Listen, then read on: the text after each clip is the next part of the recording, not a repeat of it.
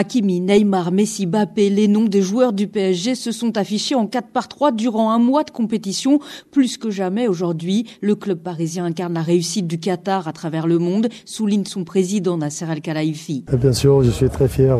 Je ne sais pas si vous savez, comme club, on a cassé le record de l'histoire de Coupe du Monde. Ou plutôt record égalé avec 18 buts parisiens inscrits, soit autant que le Bayern Munich en 2014, l'année du sacre des Allemands, et cela grâce en grande partie aux deux meilleurs joueurs du monde, deux joueurs donc du PSG, Messi et Mbappé. Pour Kylian, fait match plus de parfait. Mais je suis content aussi pour Léo. J'ai donné deux coupes, un pour Léo, un pour Kylian. Avec Léo Messi, on le sait, des discussions doivent avoir lieu dès janvier pour une prolongation. Le souci, c'est quand et dans quel état vont-ils revenir à Paris? État physique pour Messi notamment et psychologique pour les autres. Marquinhos et Neymar n'en finissent plus de broyer du noir depuis leur élimination en quart, alors que Mbappé va devoir digérer le plus gros échec de sa jeune carrière. Attention donc au lendemain qui déchante avec la suite de la Ligue des Champions qui va vite se présenter pour Paris.